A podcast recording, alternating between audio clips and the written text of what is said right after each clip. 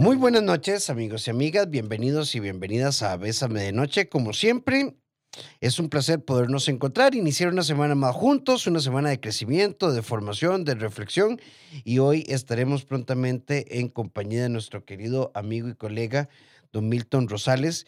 Y bueno, en algún punto, eh, hoy queremos como arrancar con, con un tema que hemos tocado en, otras, en, otras, en otros momentos, pero que eh, siempre, siempre está por ahí de fondo has oído hablar un poco como del duelo retardado, es decir, cuando, cuando no tuve oportunidad de enfrentar las cosas, cuando no tuve, eh, o sea, no pude. No pude hablarle, no pude decirle, no pude despedirme. eh, me fui del trabajo, me, me tragué todo lo que me dijeron. de una u otra manera, o sea, y hoy, fuera de esta situación, también, o sea, siento como, como un gran agobio como que me siento abrumado. Pero quiero hacer un pequeño paréntesis. ¿Cómo estás? Bienvenido, Milton Rosales, con Hola, Ra- nosotros. Hola Rafa, buenas noches. Me da mucho gusto saludarte y a tu amable audiencia. Un gusto estar con vos. Igualmente, mira, este, mi querido amigo, eh, don Milton Rosales y maestro, ve, hoy, hoy eh, Milton y yo les, en otras oportunidades hemos tocado temas de duelo y cerrar ciclos y demás, que es un poco, les decía Milton, lo que nos convoca hoy. Pero alguien por acá nos mandó un mensaje el viernes y nos tiraba esta pelotita y nos decía, eh, te lo resumo, buenas noches, eh, quisiera saber qué, qué opinión o qué foro podrían hacer ustedes con respecto al caso de Johnny Depp y Amber Heard, porque yo eh, me siento en esa circunstancia. Y, yo creo que ciertamente más allá del, fenómeno mediático eh, que, hayan tenido estos dos personajes, me parece, me parece un, tema que requiere y que merece una profunda reflexión. Y, y todavía añoro y estoy con el tema de, de que logremos hacer nuestros foros Bésame otra vez, como antes de la pandemia y que nos reuníamos. Tuvimos uno riquísimo, ¿te acordás? Con Belisario, con Maggie, vos y Sí, yo, cómo no, cómo no. sobre homosexualidad y, y otros temas que requieren reflexiones más profundas. ¿Qué pienso yo? Que más allá de lo mediático, pues es una sentencia que nos mueve a reflexión. El hombre por ser hombre no es el agresor por su condición de hombre y la mujer por ser mujer, creo yo que no es la no tiene la condición de víctima. Hay un fenómeno psicosocial de violencia que debe ser analizado y que creo hoy en día Milton que también está profundamente estereotipado y que tenemos que aprender como a particularizar los eventos y las situaciones porque aunque la estadística sigue estando del lado de los hombres, Milton, hay muchos hombres con procesos de violencia psicológica, violencia patrimonial, violencia eh, y que pasa diluido. Mira, en realidad todo este tema y la forma en que se judicializó eh, a mí me ha lla- llamado a mucha reflexión. La primera es que es muy doloroso que algo que empezó como una relación afectiva, una relación con expectativas, en un ámbito de esperanza, haya terminado de la forma en que terminó.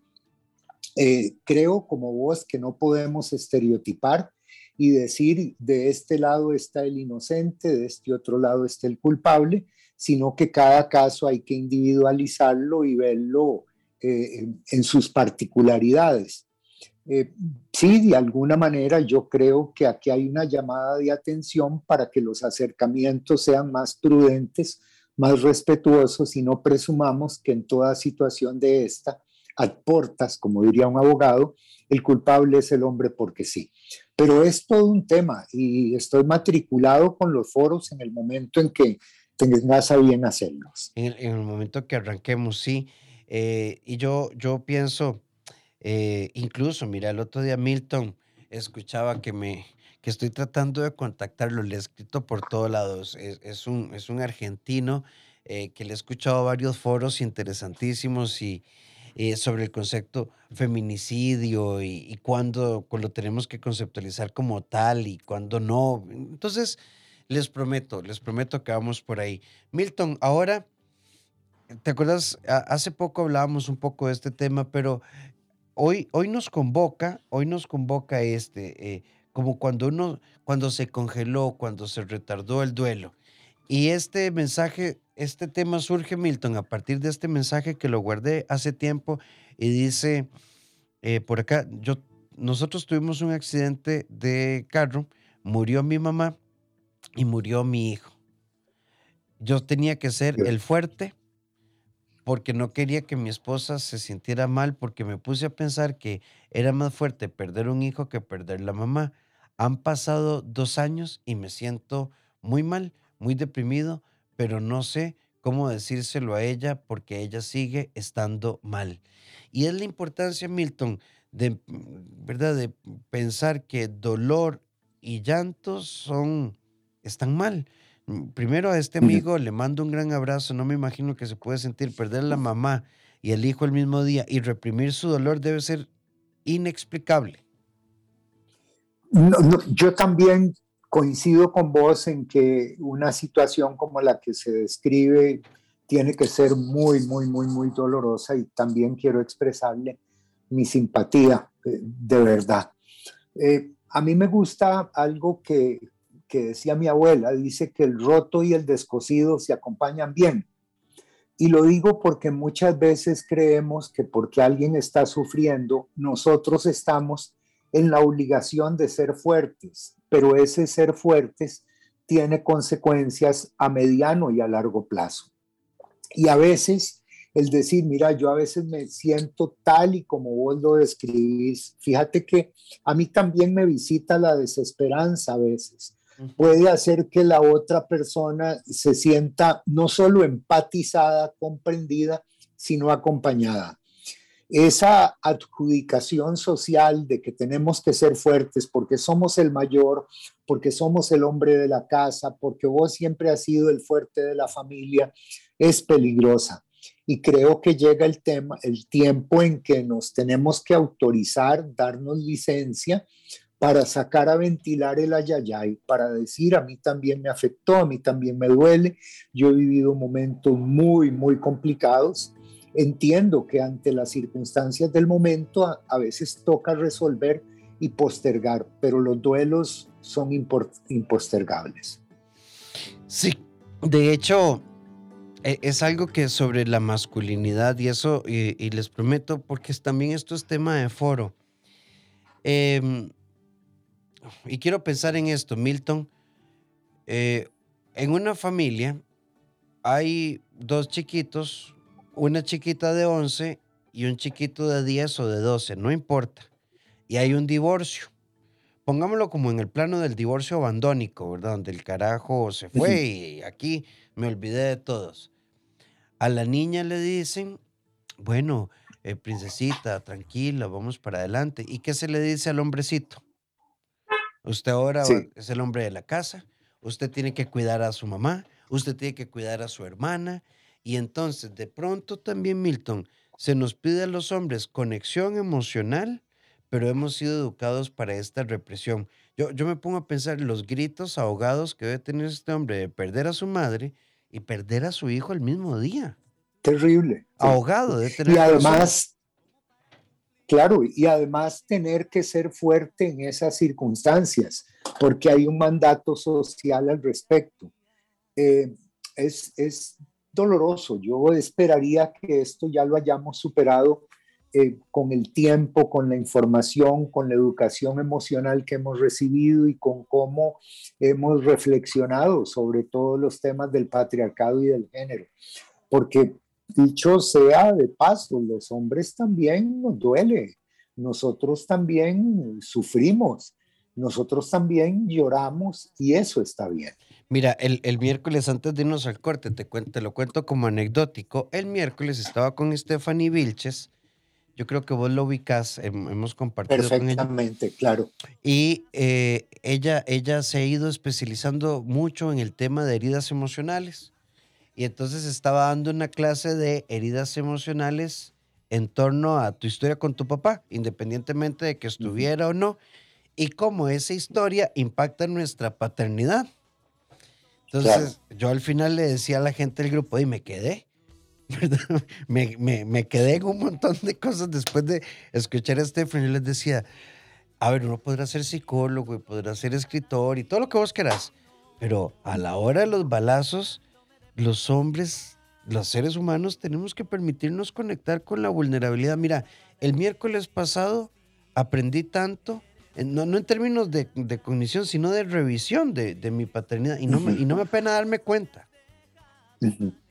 Mira, es que a nosotros nos pusieron a gravitar entre extremos. Por una parte, se nos adjudicaba una especie de anestesiamiento emocional. No te duele, eso no es nada, por eso no se llora, etcétera, etcétera. El problema es que los extremos convocan extremos y gravitábamos de esa anestesia emocional a una hipersensibilidad enorme de no poder manejar ciertas emociones. Porque no sé si te has dado cuenta o has sido testigo de aquel chavalo, ¿verdad? Que es muy macho, muy varón, pistola, caballo, la mujer agarrada de las mechas, pero se echa dos tragos y le da el te quiero mucho. Y uno dice, ay, ¿qué fue lo que pasó aquí, verdad? Es el, el pasar de extremo a extremo, como te decía, de ese lugar de anestesia emocional donde no se pueden expresar ni desahogar emociones, a una hipersensibilidad que en momentos nos lleva a conductas desbordadas, violencia, ultraje, gritos, y, nadie entiende. Bueno, el efecto péndulo. Por acá nos dicen, eh, un, amigo, Milton, lo, resumo un poquito porque es largo. Me encanta el programa y qué bonito lo que están diciendo. Cuando murió mi mamá, papá no decía nada, no lloró en el funeral, eh, nunca, nunca habló y él siguió su trabajo y siguió sus cosas normal, no se había pensionado. Y un domingo en la mañana llegué a una hora que él no me esperaba, no me escuchó y me lo encontré llorando en el cuarto. Y lo primero que me dijo fue, mi amor, qué pena, eh, ya casi salgo. Y yo lo abracé y le dije que llorara. Era la primera vez en mi vida que veía a mi papá llorar por algo. Y le costó muchísimo eh, contarme cómo se sentía. Y recuerdo este día como un día que me conecté muchísimo con él. Mira, muchas gracias por compartir la hermosísima historia que de alguna manera ejemplifica la realidad de muchos eh, de nuestros hombres, de nuestros varones. Cuando eh, los ojos no lloran, lo llora el resto del cuerpo. Y ahí es donde aparece la somatización. A veces nos preguntamos por qué los hombres vivimos en perspectiva nueve años menos que las mujeres. Conocemos viudas, pero muy raramente un viudo. ¿Por qué es que la población carcelaria es un noventa y tanto por ciento masculina? ¿Por qué los accidentes de tránsito violentos tienen mayormente protagonista a un hombre? Por esa imposibilidad de expresar afectos de expresar emociones que se van poniendo en el cuerpo y en conductas. A mí me parece maravilloso que hoy los chicos de nueva generación se den oportunidades de llorar y hayan trascendido ese discurso de los hombres no lloran. Me da muchísimo gusto lo que usted nos cuenta y muy bien por su papá. Qué, qué conmovedora esta imagen, esa parte que nos dice ella, eh, mi amor, perdón. Perdón, sí. Que, que, y qué bonito, eh, imagínate, sí, tener que ahogarme y es, y es importante. Milton, alguien por acá nos dice, ¿cómo ayudar a una persona que uno sabe que no está bien, pero que no dice nada? Mi hermana se divorció hace poco. Fue muy triste porque eran de esas parejas como ejemplares. Aún no entendemos qué pasó. Eh, mi cuñado se sentó y habló con ella y le dijo que sentía mucho aprecio y cariño, que no la quería engañar, pero que no la amaba. Tuvieron un divorcio muy amistoso. Pero hice algo que no es correcto. Un día que fui de visita me encontré encima de la cama el diario de mi hermana. Me puse a leer porque ella todo lo escribe y me di cuenta que está sufriendo mucho. Ella no sabe que lo leí no quiere buscar ayuda de nadie y a todo mundo le dice que está bien, pero lo que yo leí ahí es de una mujer depresiva. ¿qué podría yo hacer? ¿En, qué coyuntura tan difícil se puso usted, verdad? Porque uno no supone estar fisgoneando las cosas de los demás. Pero ya que lo hizo, confiese, confiese su pecado y de paso le ayuda a su hermano. Eso le va a ayudar a expiar la culpa que ande cargando por dentro y podría tenderle una mano a su hermana. Posiblemente se va a llevar una buena regañada que bien merecida la tiene, pero este, yo creo que va a poder ser muy, muy efectiva y muy afectiva acompañando a su hermana. Sí, a veces creemos que la procesión hay que llevarla por dentro y eso es un equívoco. Sí, sí, bueno, ahora, ahora que lo pones así en esa dimensión, Milton, y, bueno, no, a ver, amiga, esto que te voy a plantear no lo puedes tomar como una regla ni una interpretación, nada. A veces pasa, yo por ahí tengo un cuadernito también que en aquellos momentos en los que uno quiere despotricar o, o, y, y, si alguien lee algunas páginas me manda a internar. Claro, claro, eso también es importante. Sí, me, me, me mandarían a internar.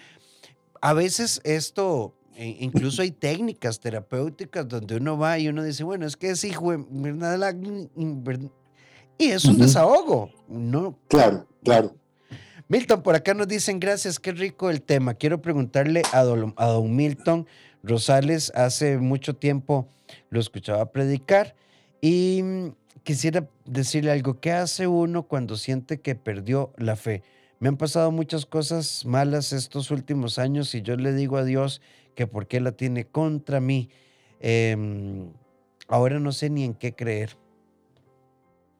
Sí, eh, todos tenemos en algún momento dado en nuestra vida alguna crisis de fe, que puede ser más corta o más larga, puede ser más profunda o más superficial.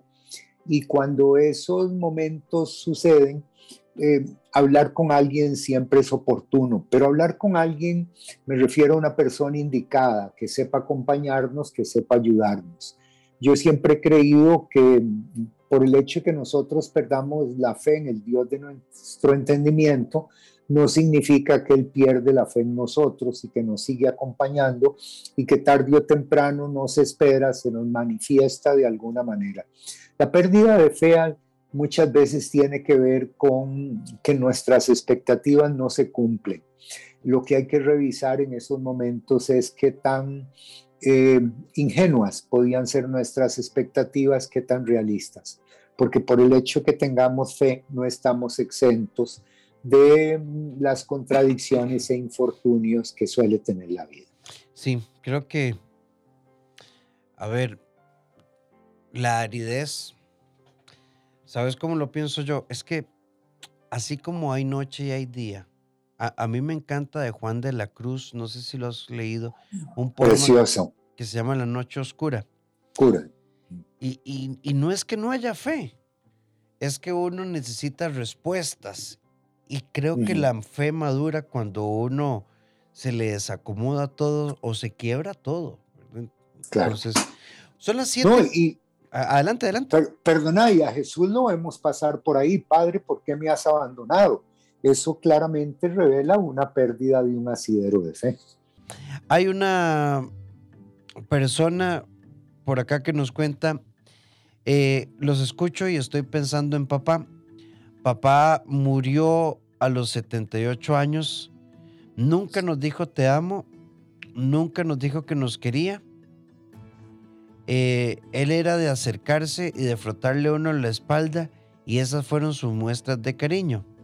Pero mamá siempre nos dice que él le decía cosas muy bonitas de cada una. Somos cuatro hijas de cada uno de nosotros y lo orgulloso que estaba de nosotras. Pero siempre todo fue a través de mamá. Yo me pregunto si es verdad o es que mamá nos creó un cuento para llenar un vacío. Bueno, amiga, yo no sé si es un cuento. Esa es tu verdad y deberíamos mm, eh, poder como respetar esa verdad. Y es real, en, generaciones de hombres que hoy están por encima de los 60, 65 años, hay un grupo de hombres, todavía hombres de 70, 75, 80 años actualmente, sin querer generalizar Milton, que tuvieron casi cero formación emocional en este sentido. Sí, definitivamente fueron hombres de su tiempo y de su cultura que fueron formados para responder ante la vida, las circunstancias y las personas de esa manera. Se les instaló un rol social en la más temprana infancia de cómo deberían funcionar y ellos fueron congruentes. No tuvieron tal vez la posibilidad de reconfigurar ese rol, de replantearse las cosas. Y creo que cuando hacemos una retrospectiva para verlos, nos toca ser sabios, prudentes y misericordiosos, lo cual no quiere decir que tengamos que, repetir eh, lo que hicieron, pero sí apreciarlos en su contexto. Eh, yo no dudo de que esa verdad sea la verdad. Sí, sí, sí, y, es, muy, y es muy, muy posible. Mira, hay un, monólogo muy bonito, yo creo que ya está en YouTube, de Andrés López, el colombiano, famosísimo, la, la, pelota de letras. Ajá, sí, sí. Y, que, y él decía, ¿verdad?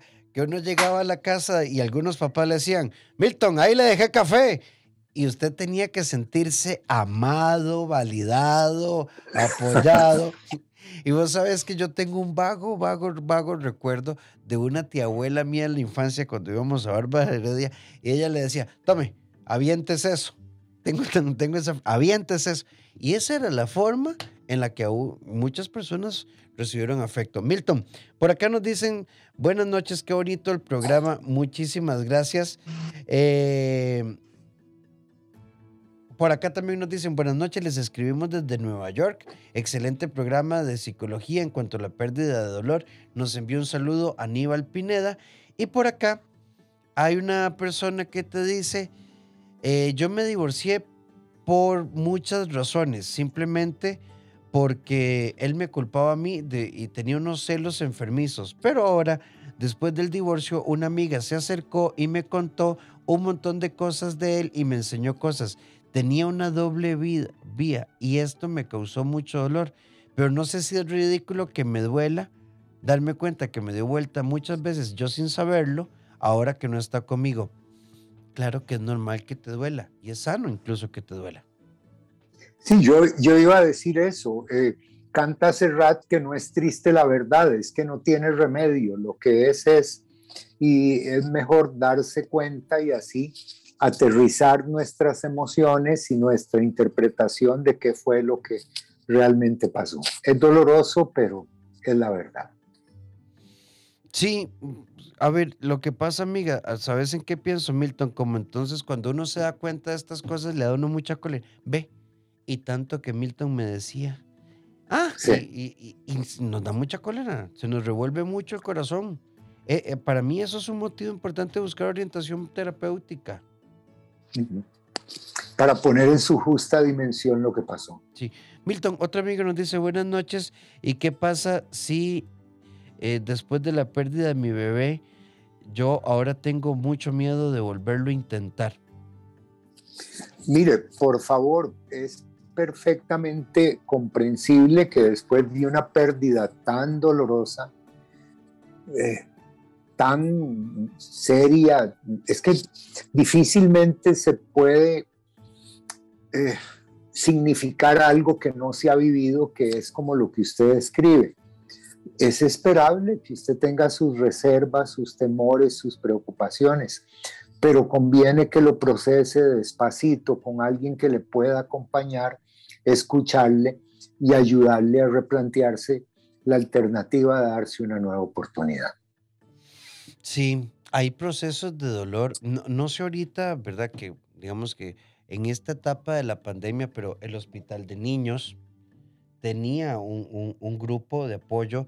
Eh, busca, hay, hay grupos en Facebook, grupos de niños arcoíris, grupos de pérdida gestacional. Hay una, busca eh, Marcela Fernández, duelo perinatal, así, Marcela Fernández, duelo perinatal. Es una colega que trabaja el duelo perinatal y, es muy importante porque también cuando hay pérdidas, eh, la gente dice, bueno, gracias a Dios no lo conoció. Bueno, tal vez el Señor ¿verdad? Te libró de que se nos hiciera drogadicto. Y estas cosas que duelen mucho, que no están dichas con mala voluntad, pero que duelen mucho. En nuestra sección La vida Soy queremos proponerte lo siguiente. Si llevas en tu vida las palabras negativas que otros te han impuesto sin cuestionarla, puede que te configures desde ahí y de un momento a otro vas a decir, ¿en qué momento llegaste ahí? Bueno, hoy sabes que porque tu guion venía de otros u otras, ¿por qué no construís el tuyo? Cuando nos perdemos en el camino, tenemos la oportunidad de reorientarnos. La noche, un momento perfecto para dar paso al amor. Bésame de noche. Buenas noches. Eh, no he encontrado consuelo desde que mi pareja me terminó. Vivimos juntos 17 años. Yo me siento responsable. Fui poco detallista y celoso y tenía mal carácter. Eh, ella muchas veces me dijo que se iba a ir. Yo le hice mucho daño y de verdad se fue y ya no quiere nada conmigo. Bueno, es duro, pero también amigo liberador. Si hoy vos en tu masculinidad estás diciendo fui celoso y todo lo que le quieras sumar a la lista y esto me llevó ahí, tenemos una gran oportunidad de mejora. Sin lugar a duda, yo creo que un duelo por una pérdida como la que el Señor eh, nos refiere es, es, un duelo que toma tiempo procesarlo, pero eh, al que hay que terminar de elaborarlo tarde o temprano, porque la vida está por delante y vivirla con el aprendizaje derivado de una situación tan dolorosa puede abrir una serie de alternativas y oportunidades. No menosprecio de ninguna manera lo que sucedió, todo lo contrario, qué bueno que usted haya aprendido, qué bueno que haya salido enseñado y siendo una persona con mejor disposición para tener una relación eh, como la que cualquier ser humano merece. Una amiga por acá nos cuenta lo siguiente. Cuando mi pareja murió, la psicóloga que tenía me dijo, no siente que le quitaron un peso de encima. Lo pone con signos de pregunta. Ahora, después de tres años, analizo la imprudencia de ella. Si bien es cierto, teníamos problemas, pero yo, pero no, pero yo no era solo mujer, sino también mamá y mis hijos. Se habían quedado sin papá desde el día y desde ese día cambié de, profesional. Bueno, si uno no encuentra empatía con, con, con su terapeuta, debe cambiar habría que ver cuál fue el contexto de la expresión. Pero los duelos tenemos que manejarlo con prudencia. Em, todos, cualquier tipo de duelo, merece mucho respeto. Sí, y efectivamente creo que este, esta llamada de atención que haces de la prudencia para poder acompañar un duelo es muy importante porque a ver, un duelo de alguna manera es un espejo del lugar en que podés estar o podrías llegar a estar vos. Y muchas personas que no están debidamente entrenadas o especializadas tratan de apurar el proceso de cicatrización con algunas eh, palabras panfletarias, algunas frases panfletarias eso no es nada, vas a ver que más adelante, la vida también tiene sus oportunidades, te quedan todavía dos, él está en un mejor lugar y ese tipo de situaciones mm, no aportan mucho. El duelo es un acompañamiento empático que toma tiempo y requiere sabiduría, prudencia y capacitación. Sí, incluso Milton, recuerdo el caso hace muchos años de una chiquita que andaba diciendo que se quería morir tenía como cinco años, una cosa así, yo me quiero morir, yo me quiero... ¿Por qué? Porque le habían dicho, es que abuelito está en un mejor lugar, abuelito está más feliz, abuelito... Imagínate. Y, y, y, y de pronto estamos tratando de que la niña tenga un mejor duelo. Por eso, bueno, no en vano el manejo de duelo, ya hoy podríamos decir que es toda una especialidad. Es una especialidad. Milton, eh, antes de irnos al, al, al último corte, eh, por acá hay dos consultas eh, y una va directo hacia vos y nos decía, quiero preguntarle a don Milton, ¿qué se puede hacer cuando uno no es que no tenga fe en Dios, sino en los representantes de la iglesia? Y, va, una, va directo hacia vos la pregunta, Milton. Mira, este, a ver, los representa las personas que se atribuyen la representación divina son personas eh, falibles, son personas que meten la pata, que se equivocan y que tienen algún conocimiento eh, limitado, un entendimiento de Dios hasta donde ellos pueden. Aquí podemos cometer dos errores terribles, sobrecalificarlos y verlos como el ungido, verlos como, eh, como infalibles, repito, o verlos simplemente como engendros del demonio y que todos son iguales y que buscan cómo abusarnos y cómo maltratarnos. Nosotros en la relación con Dios y con sus representantes no podemos dejar el cerebro fuera de la ecuación porque pensar, las personas pensantes de alguna manera están vacunadas contra formas de abuso. Yo mismo he sido en algún momento dado reticente y receloso, pero cuando he entendido que son personas y que están sujetas a ser cuestionadas, a, ser indagadas, a ser eh, vistas como lo que son, me es más fácil llevarme con ellos, aunque sigo tratando de ser todo lo crítico que es necesario ser con quien se atribuya la representación de Dios. Sí, al final también yo creo que una comunidad de fe es esto, es una comunidad donde coexisten objetivos comunes, pero miles de versiones. En nuestra sección en pareja, hablemos hoy de nuestra sección en familia. Es sumamente importante tener procesos de escucha que nos permitan conscientemente hablar, expresar, sentir, vivir lo que llevamos por dentro sin que tengamos que reprimirnos. De eso se trata. De positivismo antes de dormir. Bésame de noche. Milton 7 con 55, qué rápido se nos va el tiempo. Hay un mensaje por acá y me parece muy bonito. Yo llevo siete años de que papá murió y aún lo lloro. No es que me sienta mal, pero me gusta llorarlo. Me parece muy bonito que lo ponga en esta dimensión, Milton.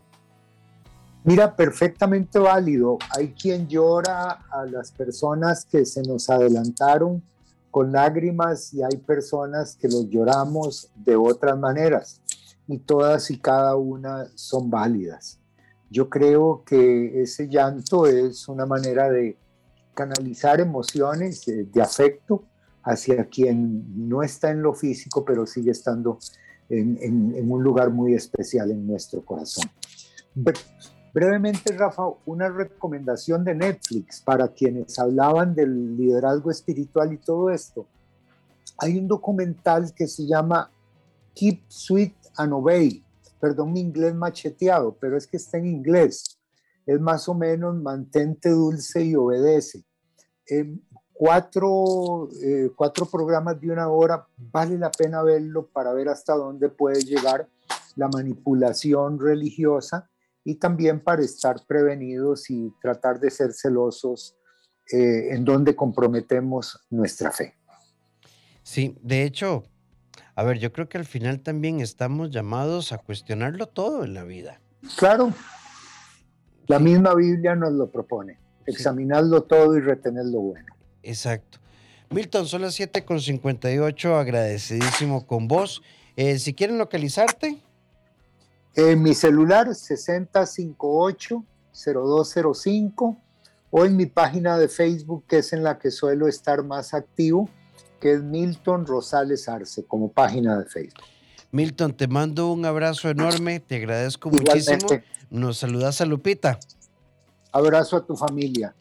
Se les quiere mucho. Muchísimas gracias. Y a todos ustedes, gracias por acompañarnos, gracias por ser parte de Bésame de Noche, por esta cita que tenemos de lunes a viernes a partir de las 7 en punto de la noche. Eh, cuando hablamos de Bésame de Noche, estamos hablando de, una posibilidad de crecer, de una posibilidad de acompañarnos, de una comunidad de una comunidad que se apoya y ese es nuestro propósito, estar muy cerca tuyo. ¿Para qué? Para poder crecer juntos. Recuerden, a las 7 de la mañana, Bésame la mañana con Jeffrey Cubillo, con Sofita, para que nos acompañen de 5 a 7, Marifer y Gina en Bésame en la tarde. Y yo los espero de lunes a viernes eh, a las 7 en punto de la noche. Mañana, pues bueno, a disfrutar el partido sin excesos. Cambiamos las estadísticas del 911 y tratemos de que todo lo que sea motivo de celebración no se convierta en una tristeza para los demás. Recordad que los invito a la Escuela de Formación Digital abrazatuvida.com.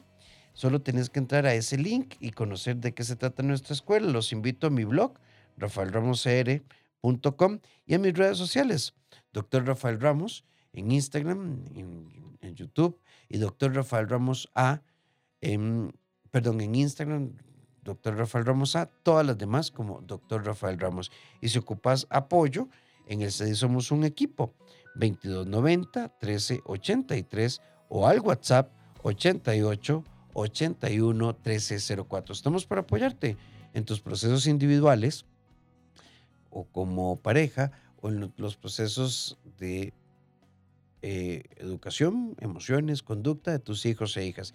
Y mis libros te recomiendo que pases por Librería Internacional. Gracias por ser parte de Bésame de Noche.